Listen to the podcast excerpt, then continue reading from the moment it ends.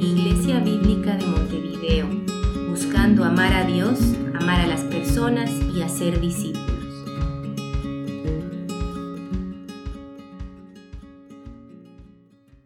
Buen día, hermanos. Si quieren tomar sus Biblias, tomar sus Biblias, vamos a empezar. Bueno, estaba, estaba pensando esta semana, o la semana pasada, en, qué, debo, en qué debo predicar, qué debemos um, estudiar esta semana. Y realmente la, la idea, como la idea que, que, me llegó, llegó durante la prédica de Andrés, de Andrew de la semana pasada. Um, estaba, entonces vamos a empezar en Génesis, vamos a saltar por algunas partes de la Biblia, pero vamos a empezar en el principio, en Génesis. Um, entonces, capaz ustedes han visto um, por, por, YouTube o en el grupo que el, el título uh, del mensaje hoy es ¿Cómo responder cuando el plan de Dios no te parece bien? O para ti no está bien, como a, a tu entendimiento. Y eso es un tema uh, que vemos mucho en la Biblia. Vemos mucho, como el, el, la gran mayoría de la Biblia de, y de las historias de la Biblia, vemos personas que no entienden qué Dios está haciendo. Vemos como historias donde las personas necesitan fe para, para, como para entender lo que Dios está haciendo. Entonces, esto es lo que vamos a, vamos a hacer. ¿Cómo es que, cómo vamos a tratar la tema esta mañana? ¿Cómo respondemos o cómo debe, debemos responder? ¿Cómo respondes tú cuando el plan de Dios no está bien? Una cosa para empezar.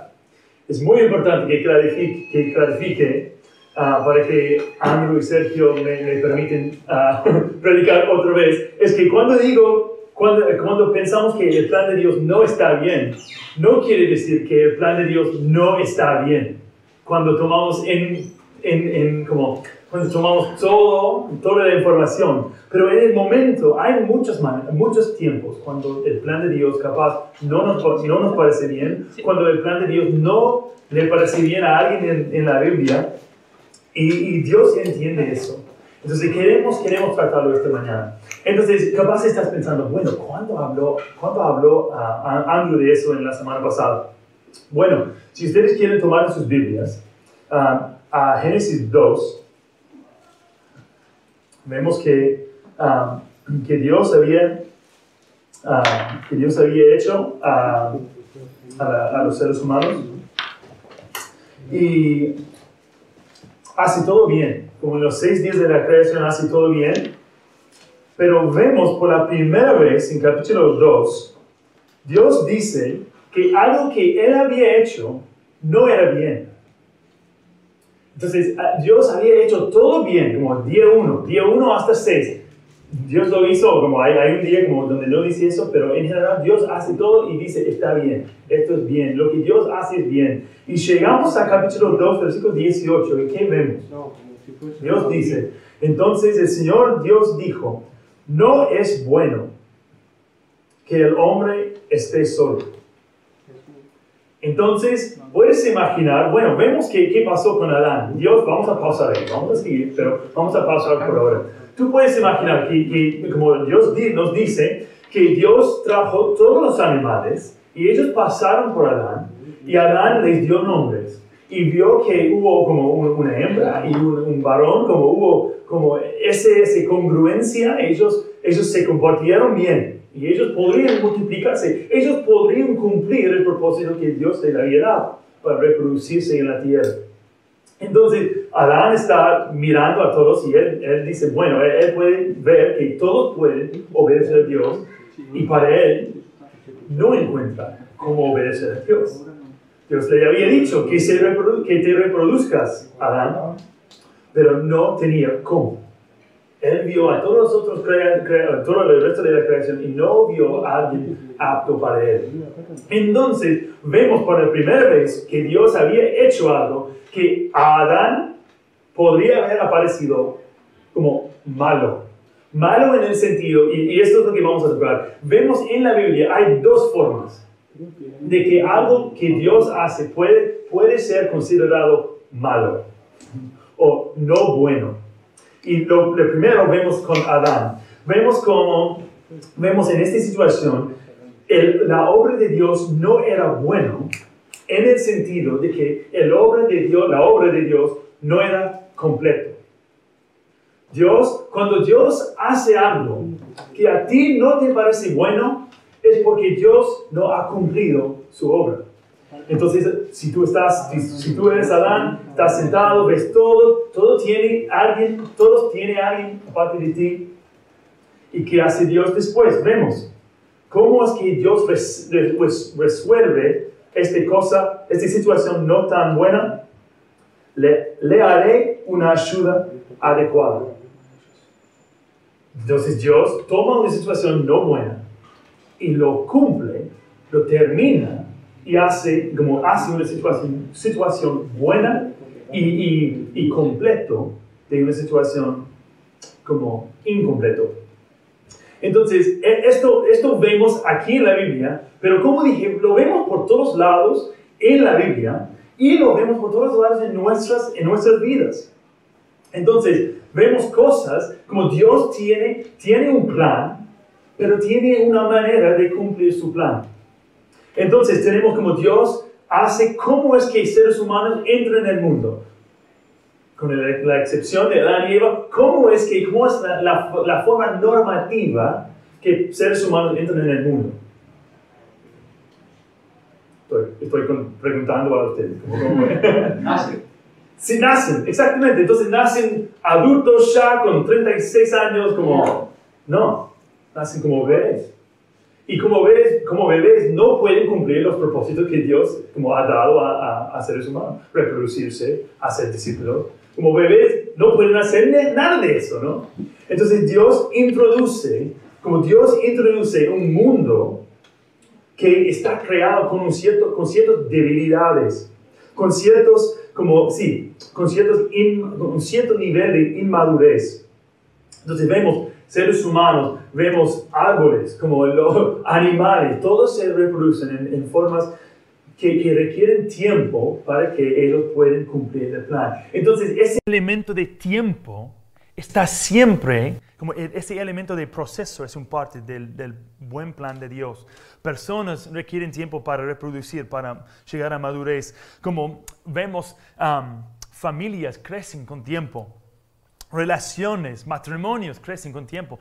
Como no llegan justo, como salen del, del- de, la, de, su- de nuestras madres y podemos, como, y, y llegamos con una pareja para poder tener hijos. No. Como Dios tiene un proceso. Iglesias requieren tiempo para crecer.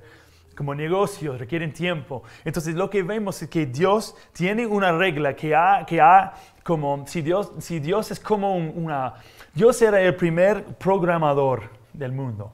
Como sabemos con el ADN que Dios ha programado todo en nuestros, como de, de- de lo que va a ocurrir físicamente. Y Dios eh, como cumple ese proceso por, la, por una ley, como la ley de, de sembrar y cosechar. Como Dios tiene una manera de cumplir esas cosas, pero requieren tiempo. Entonces, igual, podemos decir que eso, ese inmadurez, como podemos decir que eso no está bien en el sentido que no está completo sí está completo, eh, sí está, eh, está un proceso natural diseñado por Dios. Son debilidades reales, pero diseñadas y naturales. Entonces, ¿qué debemos hacer con esos tipos de debilidades que reconocemos? ¿Qué, qué hacemos mientras tanto? Vamos a contestar eso. em, sí, en, un- en un- en un- como en unos minutos. También como pensamos espiritualmente, ese principio está, está cierto espiritualmente también, como de, de necesitar tiempo, matrimonios, como dije, crianza de hijos, como tú como padre. Sería muy bueno, yo, por lo menos yo, capaz ustedes son, ya son perfectos, pero yo no. Para mí, como necesito, como me gustaría llegar como un padre perfecto desde día uno. Eso sería genial, pero eso no es como funciona. Capaz tú estás soltero y quieres casarte. Capaz estás estudiando, pero la carrera es muy difícil. Como capaz tú eres como un padre y, estás cansado de, cuidar a tus hijos. Como, ¿cómo es que, como Dios tiene un proceso Dios tiene un proceso y necesitamos como averiguar y, y necesitamos solucionar esas cosas en sus, en sus maneras que vamos a discutir, vamos a hablar en un segundito.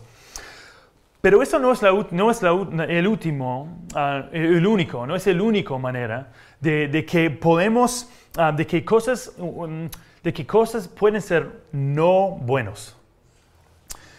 La otra manera que algo puede ser no bueno es por la corrupción. Entonces, con, ah, con la inmadurez tenemos algo que está cumpliendo su diseño, pero dura como más tiempo. Con la corrupción tenemos algo que no está cumpliendo por alguna manera por el pecado su diseño original. Entonces eso, como vemos por el, eh, vemos, puede ser pecado en sí, puede ser como desobediencia directa a Dios, o puede ser las consecuencias del pecado de otras personas. Entonces, por ejemplo, como tu padre como mata a tres personas y él está en el cárcel y tú creces sin padre. Como eso puede ser como otro ejemplo. Entonces, tú estás sufriendo por el pecado de otras personas, tú no estás como no estás experimentando el diseño que Dios como en general quiere por el mundo. ¿Por qué pasa eso? Por la corrupción. Entonces, eso quiere decir que como hay cosas o procesos pocas normales o se puede decir malas, como cosas o procesos que van directamente en contra a la voluntad de Dios como consecuencia de pecado. Dios habla, pero alguien o algo no responde al obedecer a su voz. Entonces, aún dentro de eso, y vamos a dar unos ejemplos en un rato, pero esto vemos así. Hay dos, dos clases, hay la inmadurez y la corrupción dentro de la corrupción hay dos clases, hay dos clases de, cosas también. Uno es una amenaza de maldad debido en alguna forma al pecado.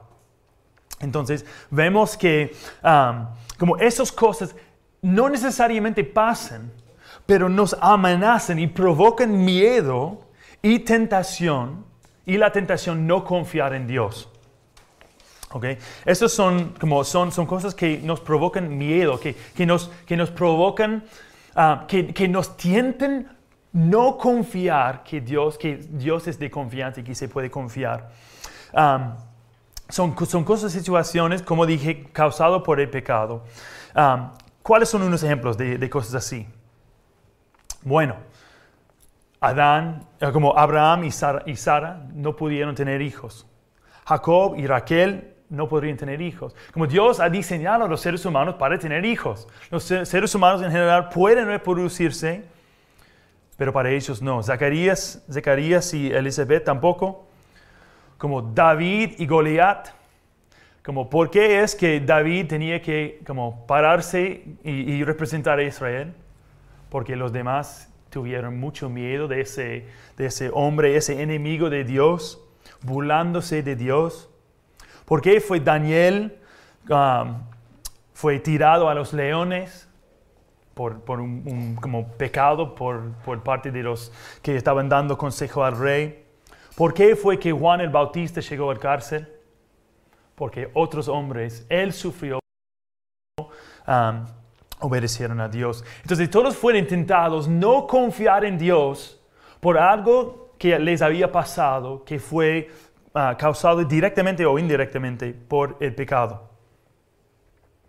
Entonces, y el, ejemplo que vamos donde vamos a enfocarnos más esta mañana es como el, punto climático, eso uno podríamos decir de una forma, es cuando Dios, dice, cuando Dios cuenta a Abraham para sacrificar su propio hijo.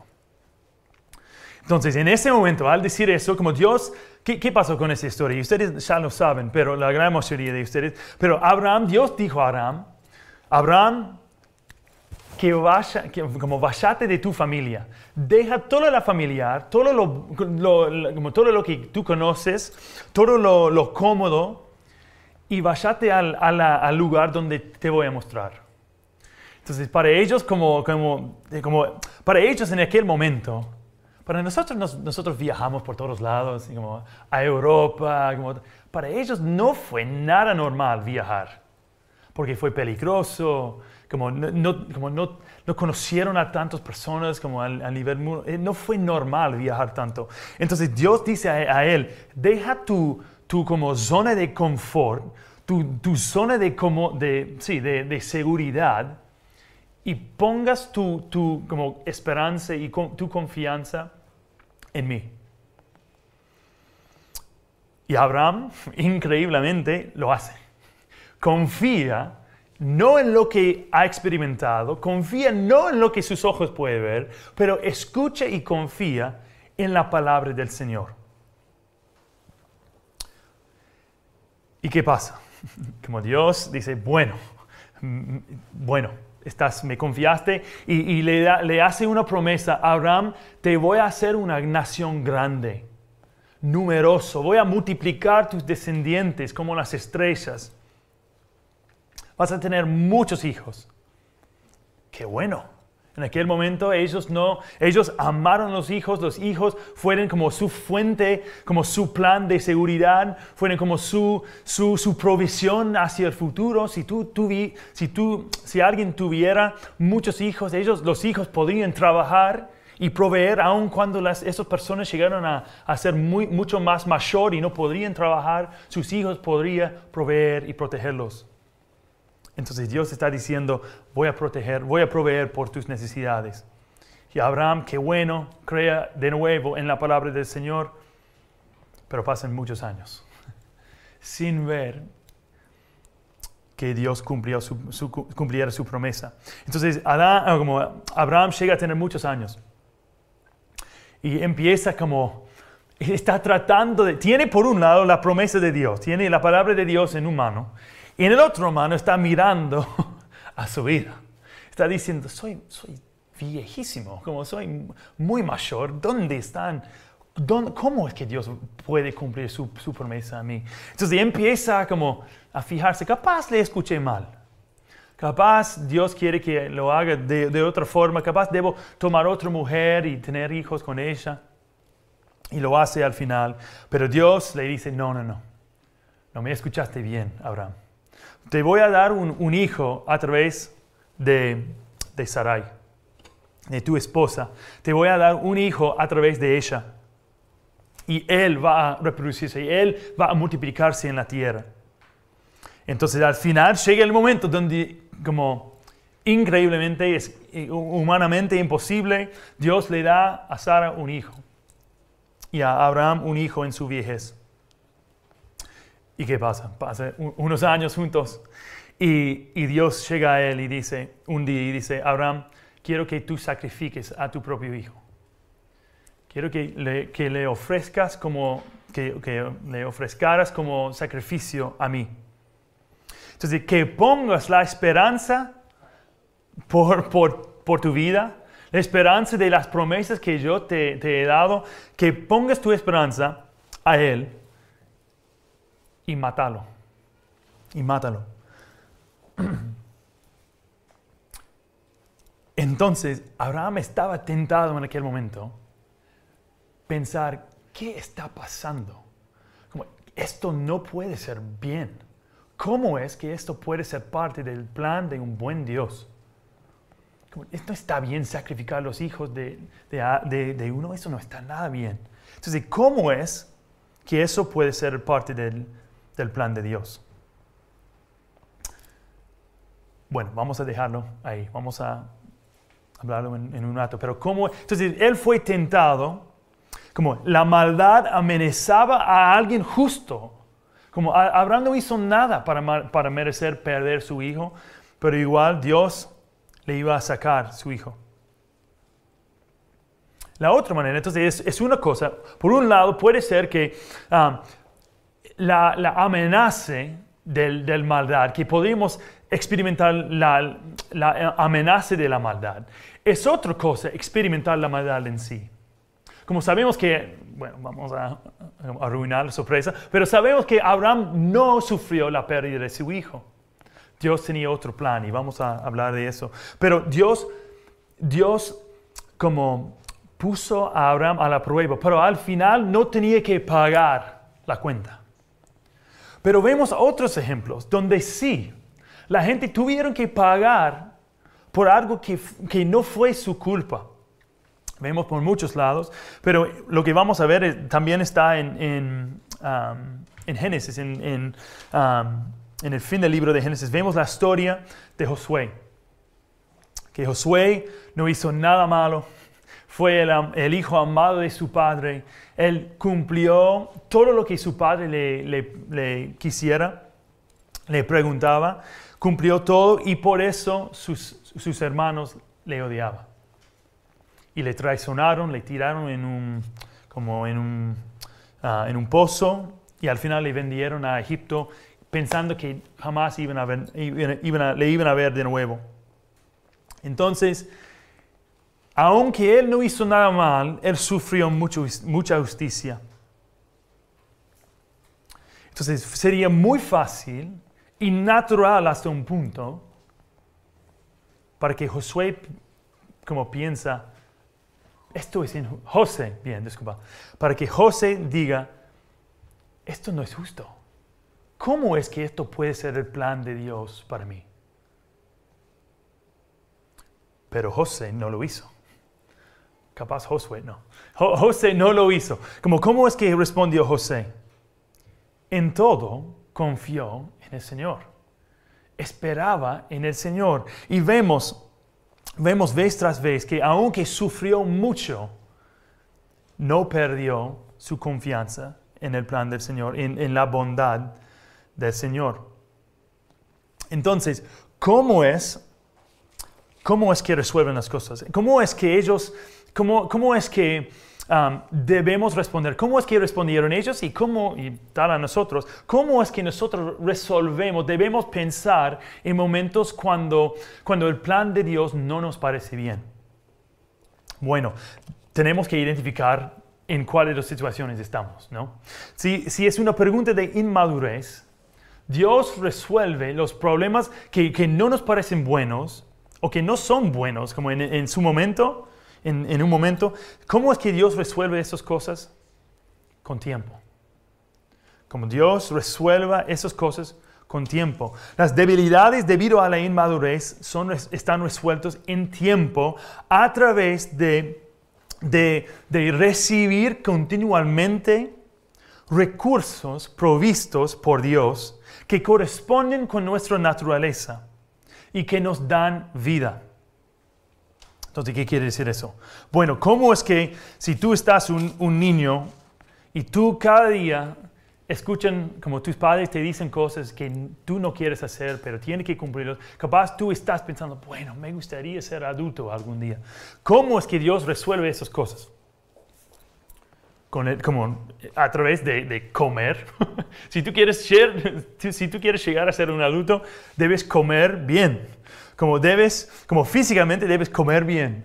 Debes como tener un lugar seguro. Debes como um, ejercitar tus músculos para que crezcan, para que tú puedas ser como para que tú puedas proveer por tus necesidades algún día. De- debes descansar bien para que tu, tu cuerpo pueda crecer. Y tú debes aprender de otras personas. Como tú debes escuchar y recibir sabiduría de personas que ya son, que ya son mayores de ti. Entonces, físicamente, ¿cómo es que se resuelven las cosas? Así. Como Dios resuelve esos, esos problemas, esos límites, esas debilidades. Dios resuelve esas cosas en tiempo a través de, de recibir lo que Él ah, ha provisto por nuestros, que, que- las cosas que corresponden con quién somos, quiénes somos. En cuanto a la corrupción, ¿cómo se resuelve esas cosas? Hay, hay- hay dos maneras. Um, uno, con, la- con las cosas, bueno, en, en cuanto de las cosas, en cuanto de, las, de, la, corrupción, donde estamos tentados, donde sentimos, bueno, ¿dónde está Dios? Nada nos ha pasado, con, con esos otros ejemplos. um, Daniel no sufrió daño de los leones, pero le tiraron ahí, estaba lleno, como podría haber um, lleno con miedo, como cómo es, todas las otras co- cosas, no perdieron, pero fueron enfrentados con e- ese peligro, con ese, la posibilidad, y cómo es que ellos enfrentaron esas cosas. Confiaron en el Señor. Ellos habían, como habían recibido la palabra del Señor y confiaron más en la palabra del Señor que en su propia habilidad de, determinar una manera de salir de su, de su situación. Como no, Daniel podría haber dicho, bueno, seguramente Dios me ama y no quiere que, que, me muera, entonces no voy a orar. Como voy a, voy a obedecer esa ley del, del, rey que dice que no, no podemos orar a nadie aparte de él. Pero no. Daniel no se preocupaba del rey, abrió la, la, ventana y oró directamente en la vista de todo el mundo. Entonces él dijo, yo confío más en el Señor él es bueno y su plan es bueno y voy a obedecer a Él, sea lo que sea, venga lo que venga. Y todos los demás, ellos confiaron en el Señor, confiaron que su plan era bueno. ¿Cómo es que, eso para, para mí es increíble, cómo es que vemos en, en Hebreos que Abraham enfrentó la tentación de negar el plan de Dios y no ofrecer a su hijo?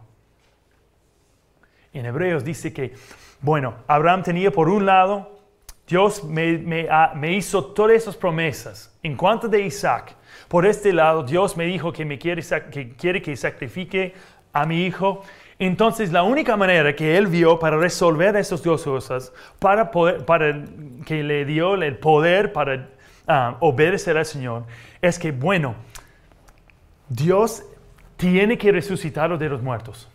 Eso, es la única manera que yo puedo tener esas dos cosas y que tengan sentido. Y eso es exactamente, como, eso es exactamente como Dios quiso que él razonaría. Entonces, él escuchó la palabra del Señor. Él, y puso toda su confianza en la palabra del Señor. Recibió la palabra escuchó la palabra, lo recibió y puso su confianza en la palabra, en las promesas del Señor. Entonces, eso es como se, resuelve. También, como vemos, vemos un montón de otros ejemplos donde hay personas tentados y no se rinden, pero obedecen al Señor.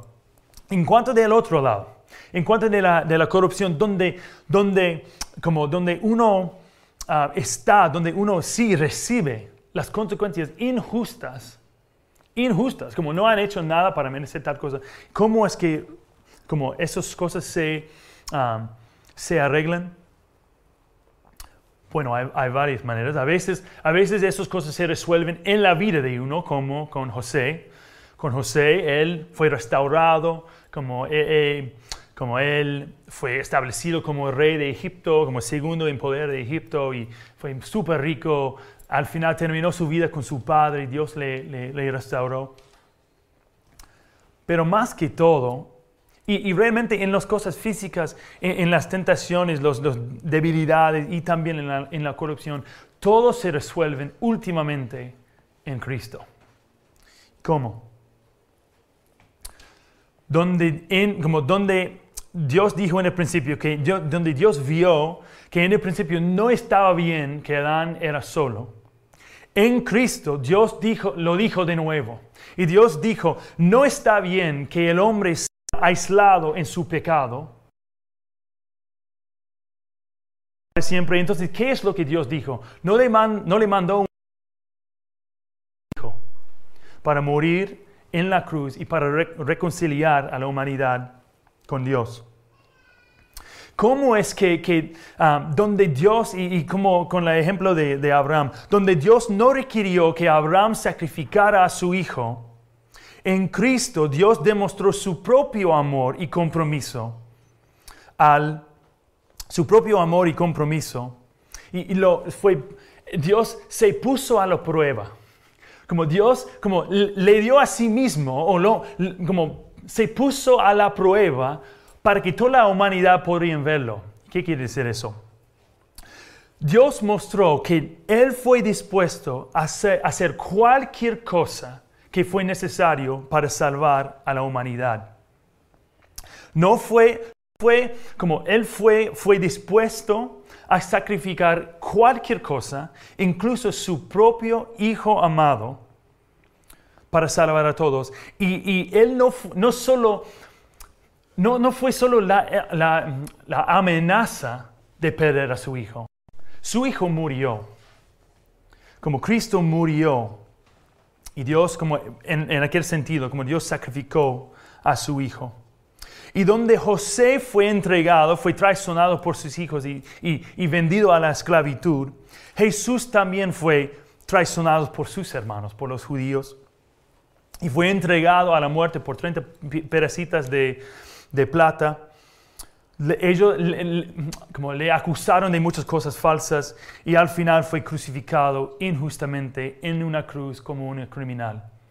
Entonces, ¿cómo es que eso resuelve todo? en sí no resuelve todo. Eso solo resuelve parte de las cosas. Pero eso es como, entonces, ¿cómo es que nosotros podemos aguantar si la historia termina ahí? No podemos. Si esto es la historia, bueno, la cosa es como Jesús murió. Bueno, eso está una cosa. Pero la historia no termina ahí. Como la historia continúe. Y Dios tres días después resucitó a, Cristo de los muertos. Entonces, la, esperanza de la vida, la esperanza de la resurrección, lo que dio esperanza a Abraham, también le como dio esperanza a Jesús. Fue lo que le permitió aguantar el sufrimiento injusto, sufrimiento como causado por, la, por el pecado, sufrimiento causado por como la, como la tentación de, sentir miedo, de no confiar en su Padre. ¿Cómo es que Jesús podría aguantar eso? Porque sabía, confiaba en la palabra del Señor. Confiaba en las promesas de su Padre. Confiaba que un día el Señor le iba a dar, le iba a justificar, le iba a dar una recompensa por su obediencia. Entonces, ¿cómo es que nosotros podemos aguantar como el sufrimiento, el dolor de la vida, en la misma manera que vemos en Jesús? Tenemos que fijarnos en la palabra de Dios.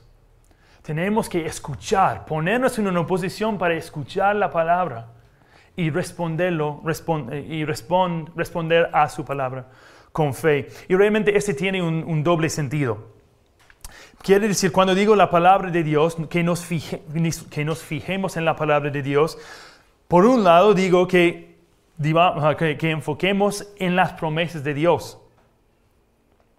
Jesús puso su confianza en, ese, en la verdad, que, que lo que uno siembra, siembra, ellos van a cosechar igual. Entonces él sembraba, como sembró la obediencia, la fe, como la confianza en las promesas de Dios, amó a su prójimo, amó a Dios en todo, confiando que Dios le iba a dar una recompensa.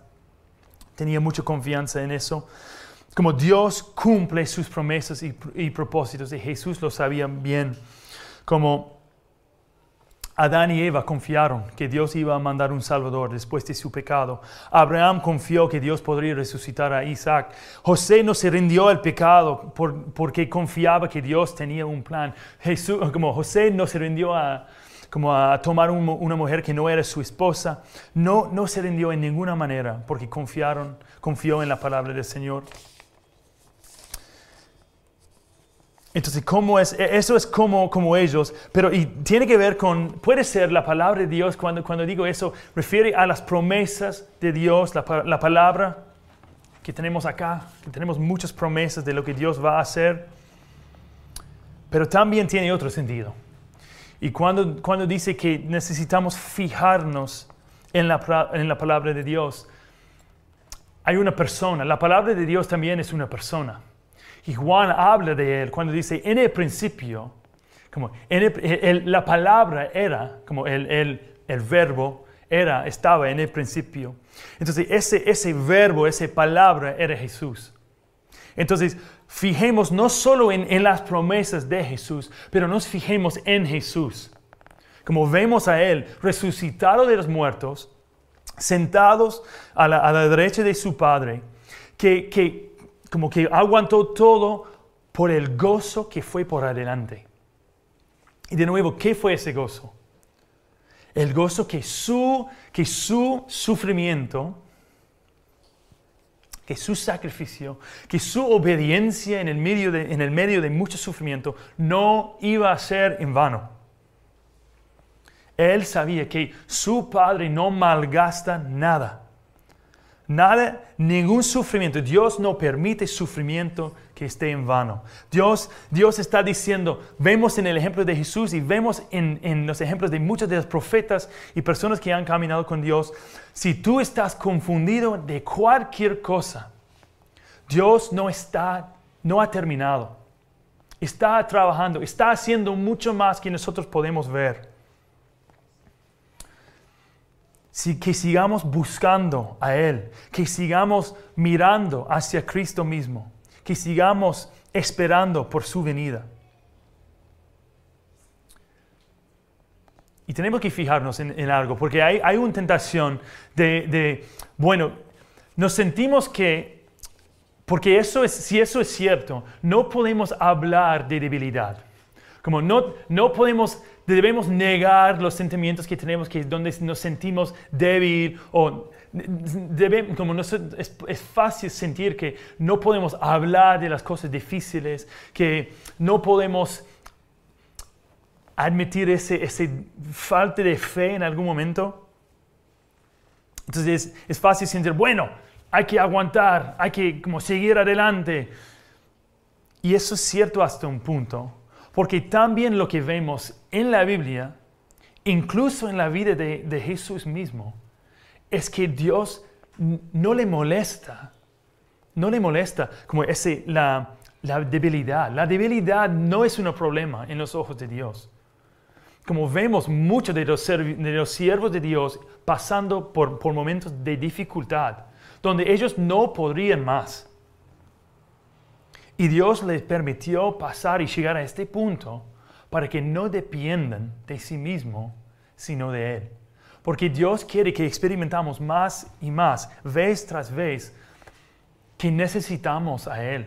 Fuimos diseñados para vivir en, en dependencia diaria, momento a momento, en Él. Entonces, en cuanto de en cuanto de, de la inmadurez. Si nosotros capaz tú ves, bueno, sí, quiero hacer eso, quiero esperar en el Señor, quiero esperar en su palabra, quiero mirar a, Jesús y quiero seguir su ejemplo, pero ¿cómo lo hago eso?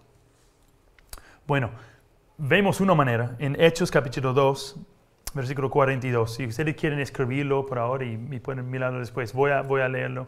Dice así, eso es como la iglesia después de que Jesús resucitó, los apóstoles estaban, como ellos predicaron ese, um, Pedro predicó ese sermón famoso y miles de personas escucharon y creyeron en Jesús.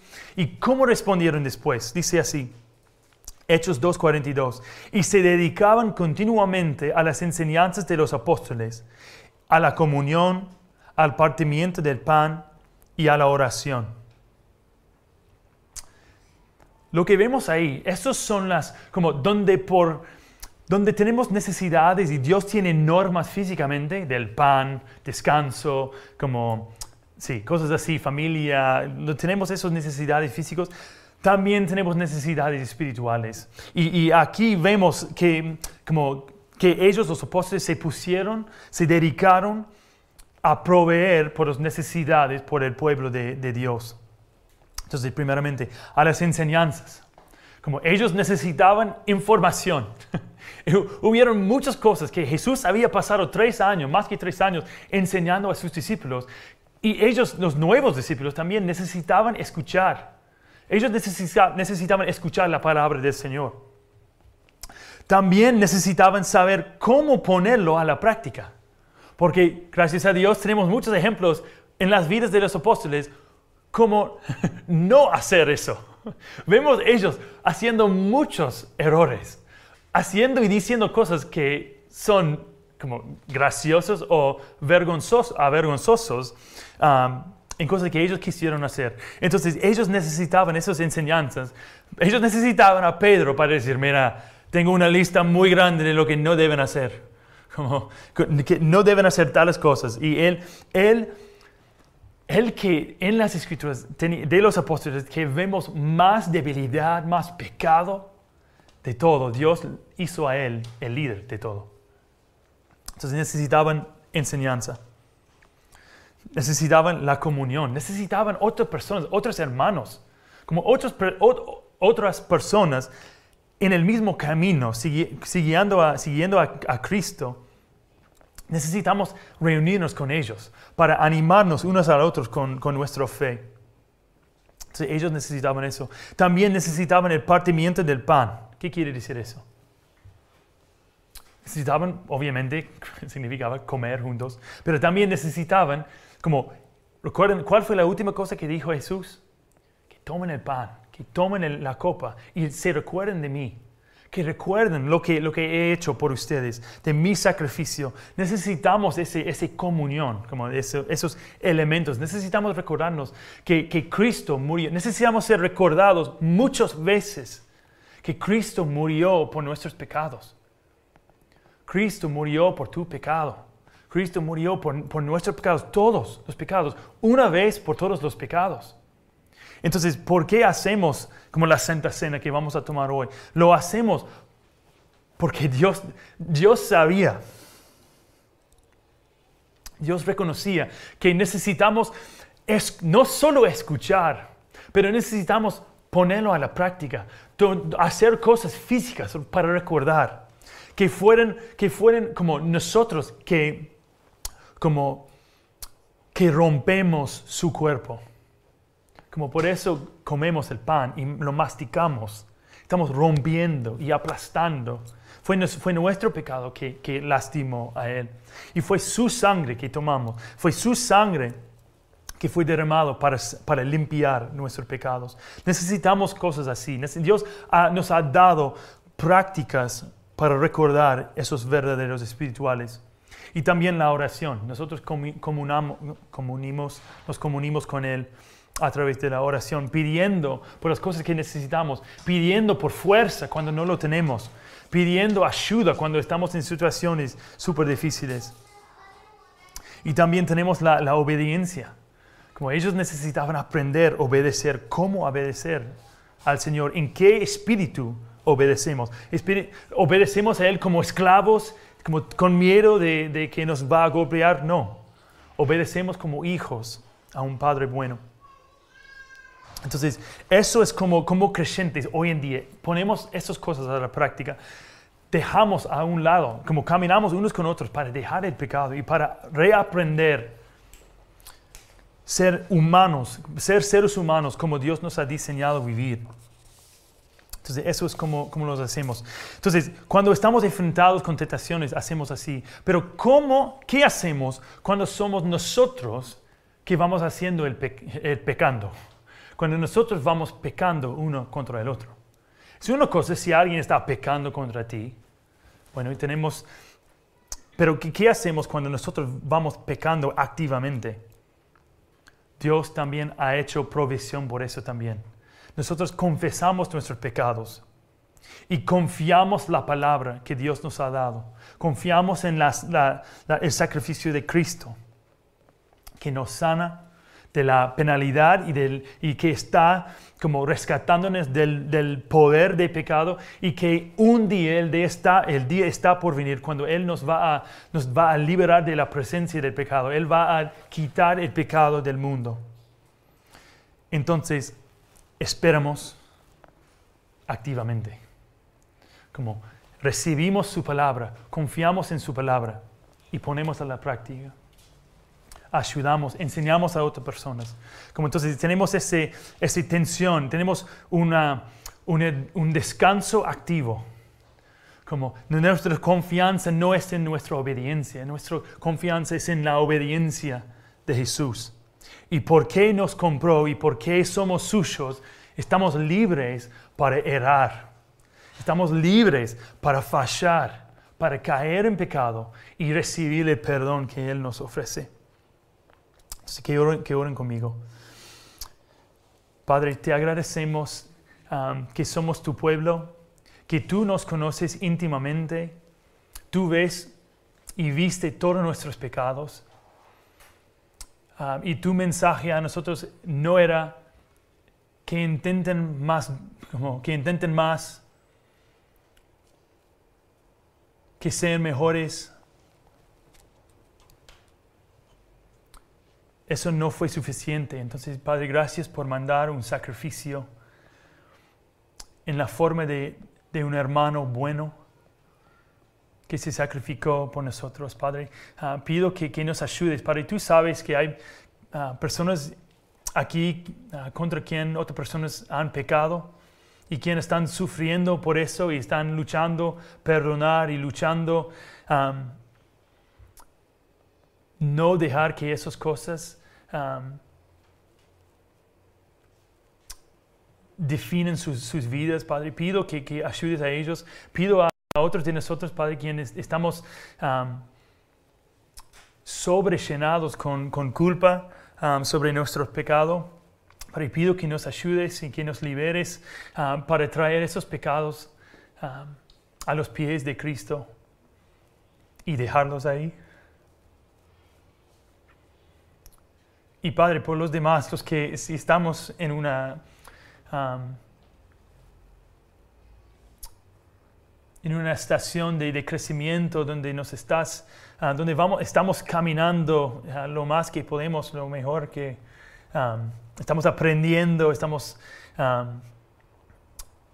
caminando contigo, Padre. Pido que nos, que nos des ánimo para aguantar mi fuerza para aguantar las, las, cosas normales de la vida, ah, que igual son difíciles, Padre. Pido que para que tú seas um, nuestro refugio,